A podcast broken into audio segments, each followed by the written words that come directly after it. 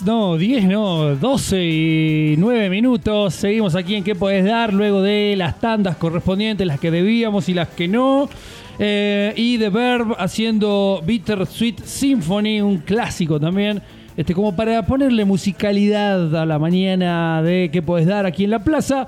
Eh, saludamos y recibimos al señor Nel Pérez quien eh, a partir de hoy este, comienza una eh, interesante columna aquí en el programa, eh, al costado de la foto, pero primero lo saludemos, lo recibamos y agradecerle este, el habernos dicho que sí. ¿Cómo andan, él? Bienvenido. ¿Cómo estás, Tommy? Ceci? ¿Cómo va?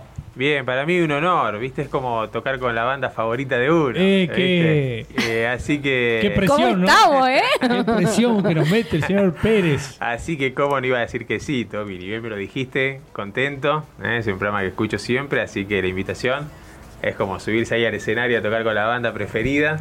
Así que contento, Tommy. No, nosotros la, verdad que este, agradecidos, tanto bueno, hoy este, también fue la presentación de, de Ceci Serrano, que este, empezar a digamos, a, nutrir este, este programa que eh, veníamos también muy contentos de cómo, cómo, cómo se lleva. Pero este, siempre no este, los cambios, las modificaciones para, para mejor.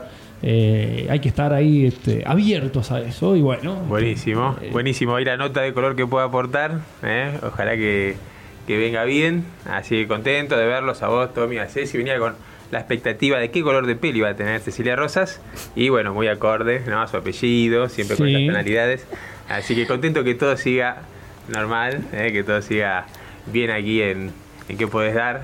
Eh, me gustó el estudio, ¿eh? está renovado. Hay una mano de García Zenín. Le hemos dado ahí una, vuelta de tuerca al, estudio, obviamente para, para mejora ¿no? de, de, todas las personas que se acercan aquí a nuestro, a nuestro estudio.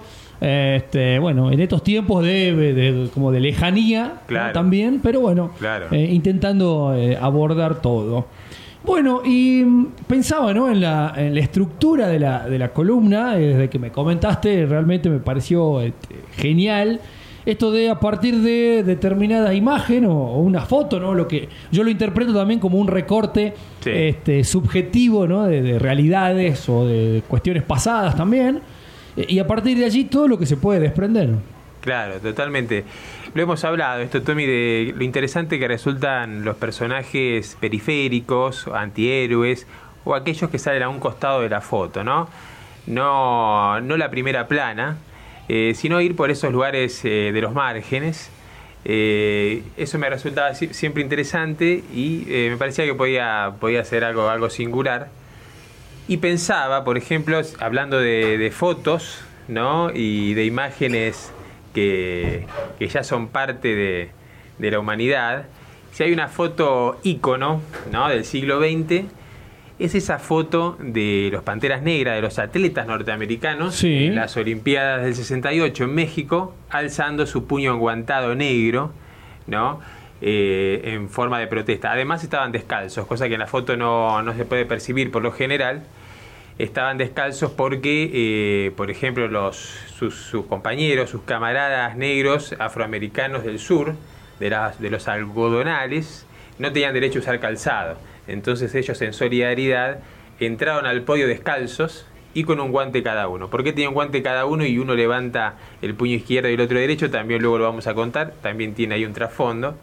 Pero a todo esto ya los oyentes podrían decir, bueno, es una buena foto esa para analizar, qué pasa en el vestuario, cómo fue la carrera, pero además, ¿quién es el tercero que integra ese podio? ¿Qué es lo que nos interesa y que va a ser nuestro hombre, Tommy Ceci, que es Peter Norman, un australiano, mucho más bajito que los atletas norteamericanos, ¿sí? los afroamericanos que eran altos, esbeltos, con unas piernas larguísimas, este australiano Peter Norman era un pelirrojo blanquito, ¿sí? que no tenía pinta para nada de atleta y que se metió como una cuña entre los dos, logrando la medalla de plata, ¿sí? en segundo lugar.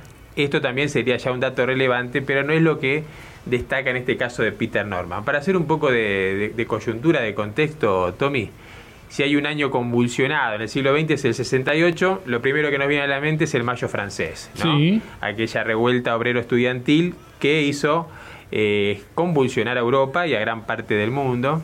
Después también estuvo, por ejemplo, lo que fue la matanza de Milay, también a partir de una foto, ¿no? el, ejército norteamericano asesinando a toda una aldea vietnamita y gracias a un registro fotográfico esto impactó en todo el mundo. También el asesinato de Martin Luther King también fue en el 68. El, aplastamiento de la primavera de Praga en Checoslovaquia, eh, que los tanques rusos llegaron y dijeron, chicos, esta idea de mayores libertades se acabó en este momento. Fueron 500.000 soviéticos y se terminó la primavera de Praga también en el 68. Y mismo México estuvo la matanza de Tlatelolco, donde el ejército mexicano asesinó a miles de estudiantes. Aún con esa sangre caliente de los estudiantes asesinados, empiezan las Olimpiadas de México. O sea que fueron unas Olimpiadas que muy lejos de la solidaridad universal que quieren generar las Olimpiadas, fue unas, unos Juegos Olímpicos muy politizados, ¿no? Absolutamente politizados. Y de hecho se generó ahí el programa olímpico por los derechos civiles, de los que participaban los atletas norteamericanos que hablábamos recién. Ahora, ya que hablábamos del contexto, vamos a lo que fue primero la carrera en sí. Ya eh, los dos integrantes del, de, norteamericanos, tanto Tommy Smith como John Carlos, ¿sí? ya se sabía que iban a ser, entre ellos estaba el oro y la plata, ¿no? Y eran parte del partido de Panteras Negras. Entonces ya tenían decidido que cuando subieran al podio hacer un reclamo fuerte. ¿No? para hacerse ver tanto ellos y visibilizar ¿no? la, lucha de los Panteras Negras. Y qué, qué compromiso, digo, ¿no? Porque eh, estando en un lugar de privilegio, ¿no? Porque sabiéndose este, victoriosos, no por, por cancheros, lo digo, sino porque más o menos vos tenés como un pálpito, sobre todo en esas, en esas este, disciplinas. Eh, y es un poco jugársela, ¿no? Este, porque hemos visto cómo eso trae consecuencias, ¿no? A, esos niveles. Totalmente, Tommy. Y acá las consecuencias van a ser terribles, que ahora la vamos a desandar. Es así, Tommy, las consecuencias de jugársela políticamente en cualquier ámbito, ¿no? Pasa hoy en la realidad con la grieta y demás, actores, actrices. Jugársela después eh, tiene su pase de factura. En este caso, en la carrera, eh, iba Jet Smith, como le decían al norteamericano, iba adelante junto a John Carlos, a su gran compañero, y de repente ven a este pelirrojo blanquito que se mete entre ellos, que estuvo sexto toda la carrera, se mete entre ellos. Esto hace que acelere Jet Smith y baje por primera vez en la historia los 20 segundos en los 200 metros llanos. Y aparece ahí Peter Norman y se mete segundo. ¿Qué pasa ahí? Van al vestuario. Entonces lo encaran los norteamericanos ¿no? Los negros de, de Panteras Negras y le dice, mira, nosotros vamos a hacer esto, vamos a reclamar, ¿sí? Nos vamos a poner un guante negro cada uno, eh, vamos a poner la insignia, ¿sí? Del programa olímpico por los derechos civiles y vamos a hacer este reclamo. Y entonces dice, ¿vos qué querés hacer?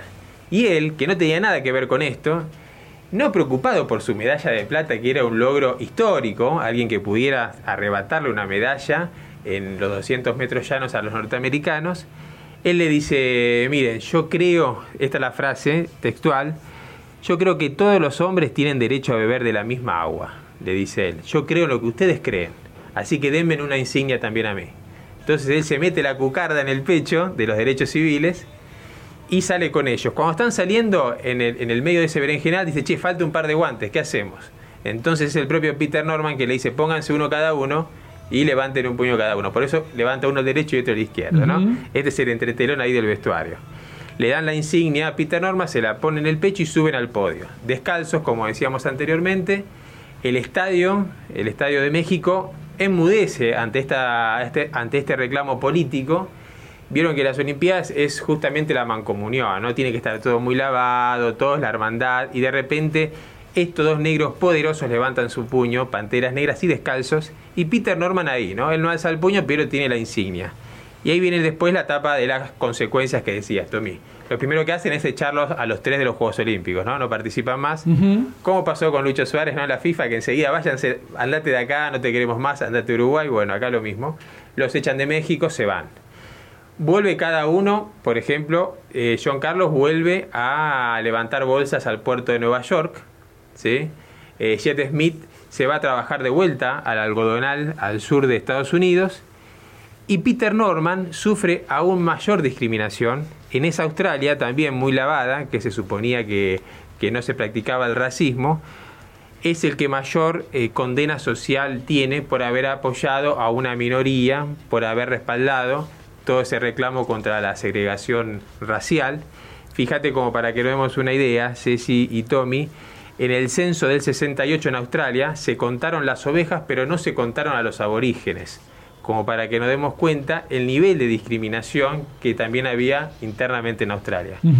Entonces a Peter Norman, que no tenía nada que ver con eso y que se puso esa medalla, lo condenan a nunca más participar para su país, ¿no? Él se inclina al alcoholismo, ¿sí? se inclina a las drogas, constantemente vence la marca para poder ir a los próximos Juegos Olímpicos, por ejemplo el de Múnich, pero el país no lo deja participar. Muy a lo Rocky, va a trabajar una carnicería, ¿sí? Él que fue, hasta el día de hoy tiene la, marca, la mayor marca de su país, de Australia, pero lo condenaron al ostracismo por haber defendido los derechos de, de una minoría, ¿no?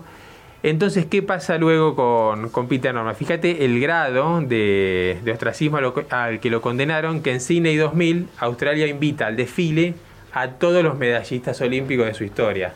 A todos, menos a, nuestro Peter Norman. No solo eso, no le dan entradas ni siquiera, no le dan entradas ni siquiera para ir a los Juegos Olímpicos. Fíjense el grado de condena por haber respaldado. No, y, eh, y aparte, inexplicable o habla muy mal digo, de, Australia, que se mantenga en el tiempo, porque si vos decís, bueno, en aquella época, de manera injusta y totalmente en desacuerdo, uno ve cómo se realizaba eso, pero que eso perdure en el tiempo, es vergonzoso. Es vergonzoso, totalmente.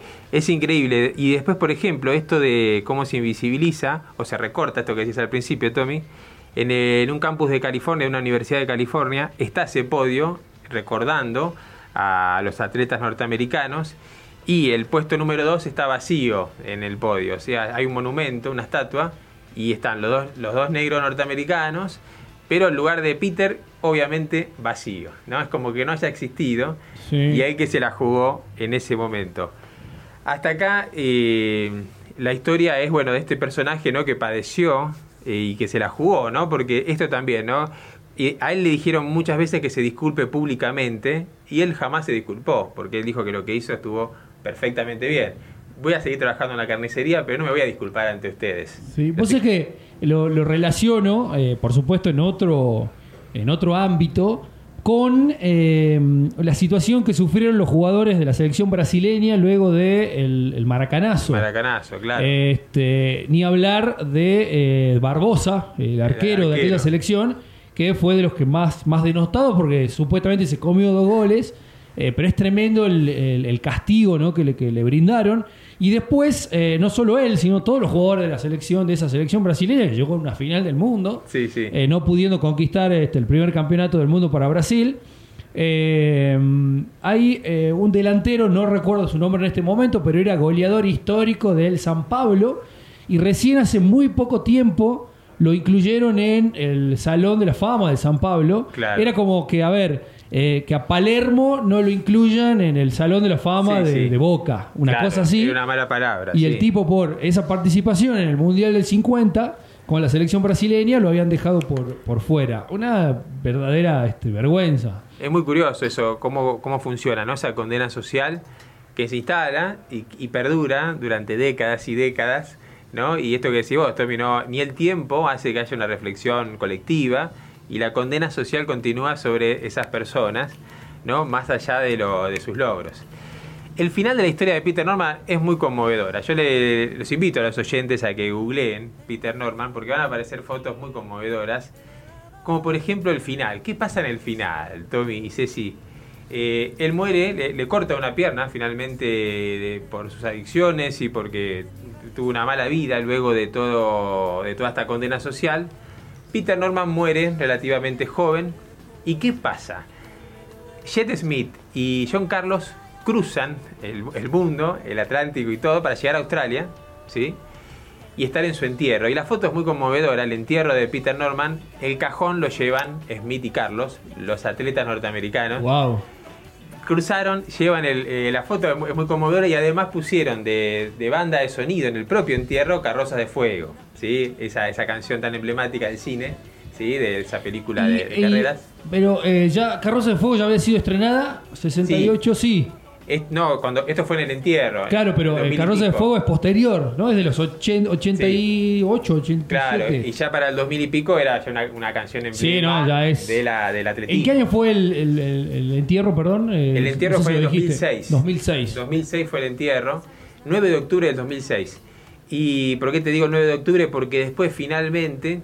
Imagínate esta situación donde los, de luego de 30 y pico de años, casi 40 años, ese podio vuelve a estar juntos, dos llevando el cajón del otro, el que los bancó en esa parada desinteresadamente, sin disfrutar de su medalla de plata, sino por una cuestión política que se impone a la situación de dignidad humana, ¿no? Si se quiere, de solidaridad. Ellos cruzan ahí el océano y, se, llevan el cajón de ese compañero que vieron esa vez, nada más. Suena carroza de fuego de fondo y luego un sobrino de Peter Norman hace un documental con su historia para tratar de visibilizar lo que fue la vida de él y las injusticias sufridas. Se, presenta en varios festivales, tiene bastante circulación y éxito en Cannes. Y entonces a partir de ahí las autoridades olímpicas ponen el día 9 de octubre, que fue el día que falleció Peter Norman, 9 de octubre de 2006, como el día del atleta olímpico. ¿sí? Ahí hubo como una reivindicación, ¿no? Mucho tiempo después, de su figura, Así que esta figura de Peter Norman encarna mucho de lo que está bien, ¿no? En el sentido de desinteresadamente apoyar una causa, ¿no? Por, pura dignidad, por pura empatía con ese otro. Una causa que no era de él, no era propia, ni, ni cercana, ¿no? Pero dice, yo los voy a apoyar porque yo creo lo mismo de ustedes en la igualdad del hombre. Y eso hace que toda su vida cambie. A partir de ese momento, el momento de mayor gloria de su vida, su vida se convierte en un calvario por un acto de solidaridad. ¿no? Esto, este devenir de la vida.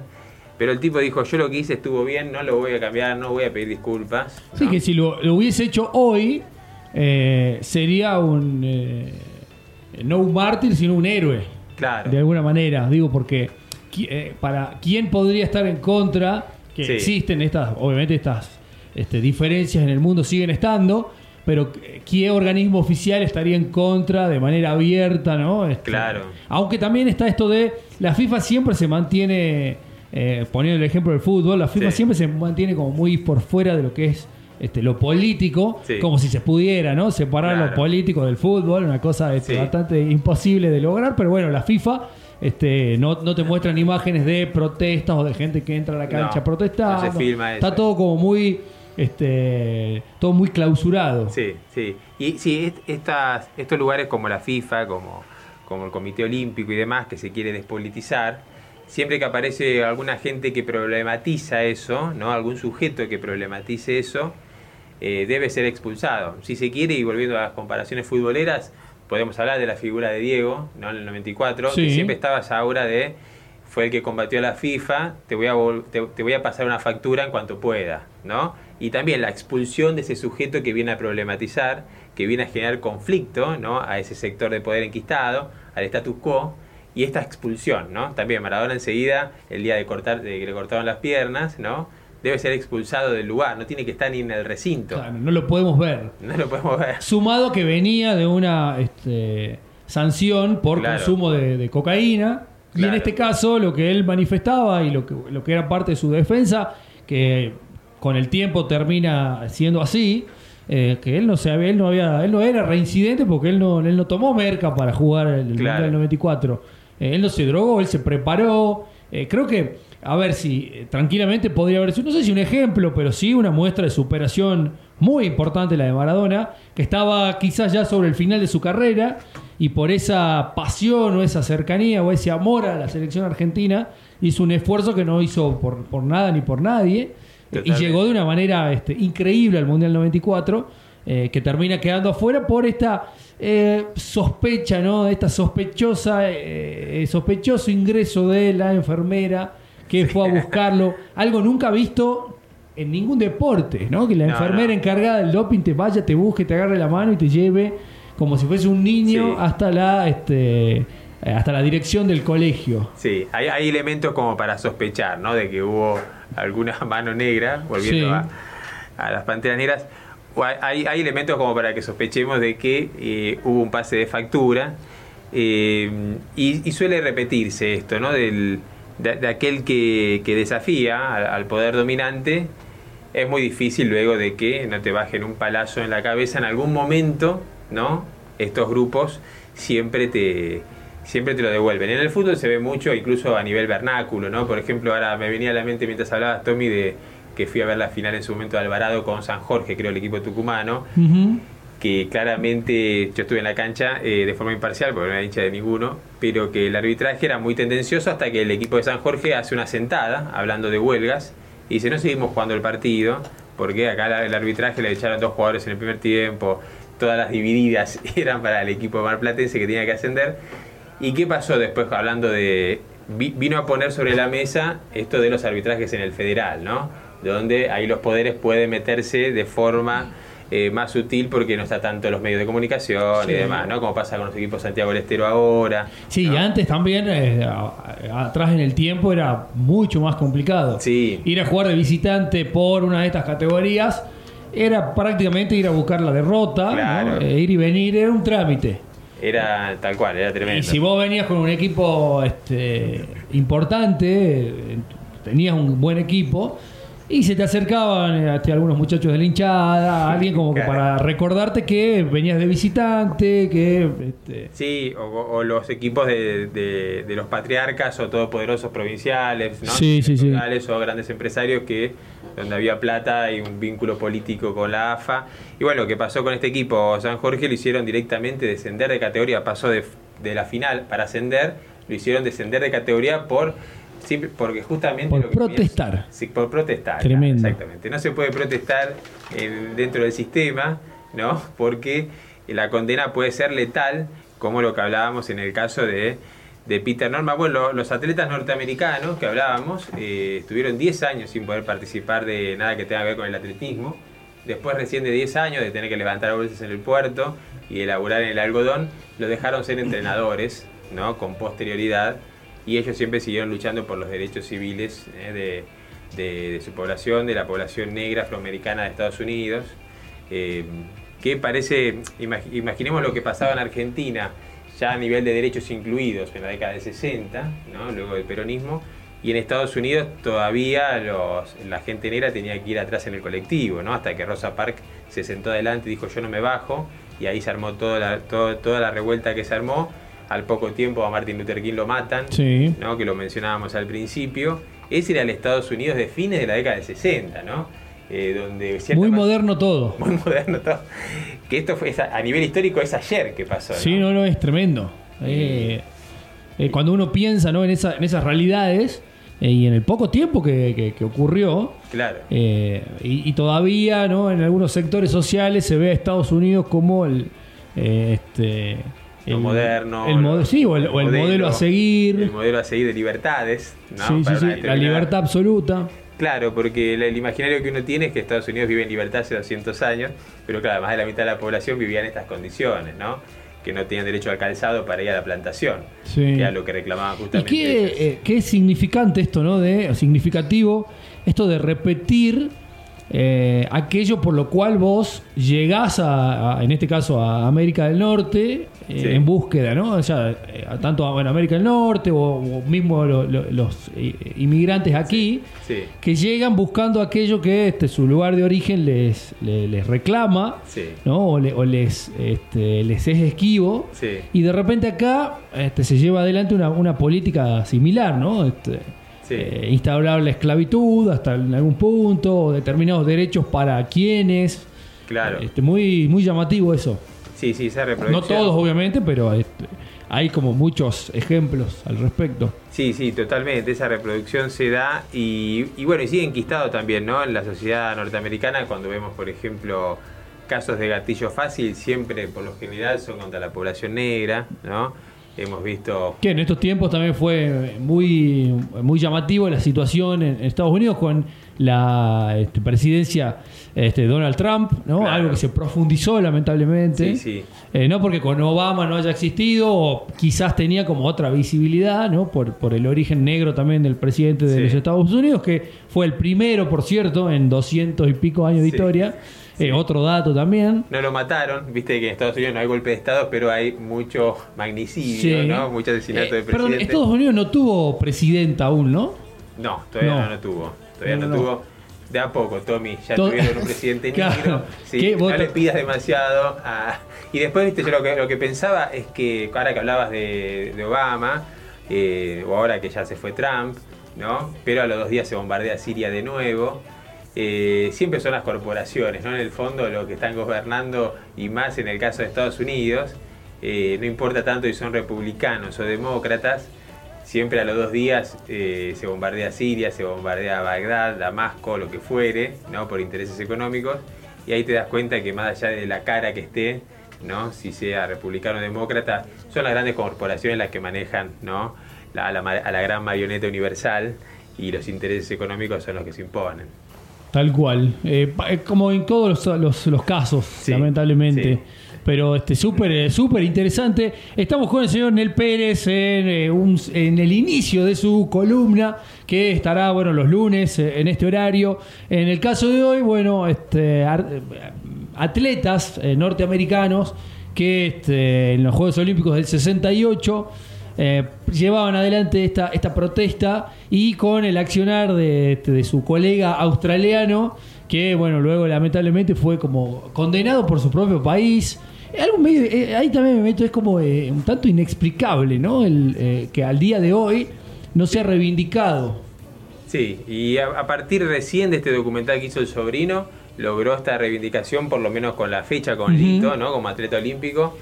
recién ahora, pero lo que decías, Tommy, luego de décadas de ostracismo y de olvido y de condena, ¿no? Absoluta, ¿no? Un castigo absolutamente cruel y exagerado, además. Eh, así que sí, la, verdad que la historia de Peter Norman es conmovedora. Hay en, YouTube, hay muchos videos también de él, de la carrera, del, después, ¿sí? Eh, repito, el final es muy conmovedor cuando sus colegas de podio llevan su, cajón como un poco retribuirle, ¿no? Eh, vos nos bancaste en aquella parada y sabemos que esto te costó la vida prácticamente, la vida digna, y acá venimos al final a bancarte esto y estar con vos en estos últimos pasos de, la vida. Así que es una historia como muy, la verdad, muy conmovedora, tiene muy conmovedora, política también, ¿no? Muy humana. Y también a mí siempre me gustaron, ahora que hablábamos también de Diego, estas nociones de lealtad, ¿no?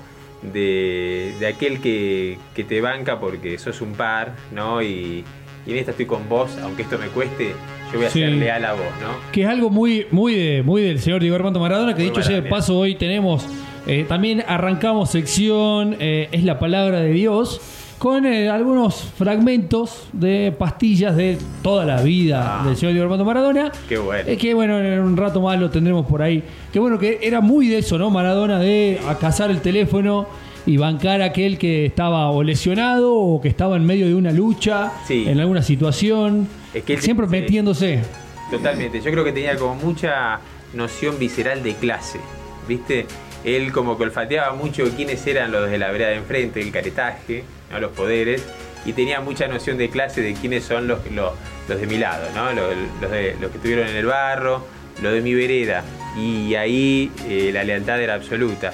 Una vez no me acuerdo qué periodista dijo, si íbamos a robar naranjas y te quedabas enganchado al alambre de púa, Maradona no salía corriendo, volvía y te ayudaba a salir del alambre de púa para que no te agarren, ¿no? A, costa de, ser, agarrado. Claro, ser reprimido por haberte bancado esa, ¿no? Creo que Diego tenía esa, por eso creo que también eh, tiene esa raigambre popular, justamente porque más allá de, de todo su devenir, nunca perdió, me parece, esa noción de clase de, Fiorito, de Cuestión Popular, de La Tota, de Don Diego, ¿viste? Esa cosa popular, a él siempre, la tuvo con él y era, era muy, muy natural en él. Y al margen de lo que también siempre se le, se le achaca o, se lo quiere hacer quedar como que era ignorante o tantas cosas de esas. Eh, siempre ha demostrado tener mucha instrucción ¿no? en cada uno de los temas en los cuales se ha, se ha metido eh, pienso en el, en el, famoso viaje en el tren blanco, ¿no? A Mar del Plata, eh, para decirle no al Alca. Con Evo ahí. Este, me parece que hay ahí una, eh, un análisis por parte de Maradona. que no, no es este gratuito, no es que iba porque le decían que tenía que ir. No, totalmente. una persona muy inteligente y además, bueno, con esto, ¿no? De, de saber de dónde venía y justamente de qué lado, de qué lado de la mecha estar entonces yo creo que esa parte es la que siempre hace que, que también los que caminamos de, esta vereda de la justicia social, de la inclinación hacia, hacia lo social, hacia la solidaridad y demás, eh, tengamos por él un cariño especial, más allá de lo deportivo, ¿no? por ser también una bandera de eso, ¿no? de, justamente de, los sectores populares y en contra, y en contra de, los grandes poderes. ¿no? No, no es casual que con el Vaticano, con la FIFA, ¿no? con, con Macri, con, los grandes personajes que representan todo, todo lo otro, todo ese caretaje, él se oponía, ¿no? Sí, fue este el primero que le dijo cartonero Báez a Macri, allá por el año 95, 96.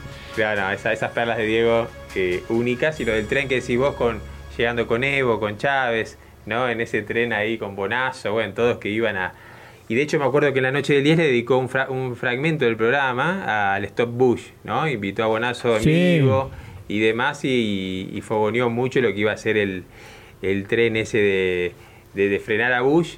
Y me acuerdo a un miembro desaforado tratando por el otro lado de no seguir al ídolo popular en esa, en esa cruzada, ¿no? Aquel miembro que decía si quieren ver fútbol gratuito vayan a Cuba, ¿no?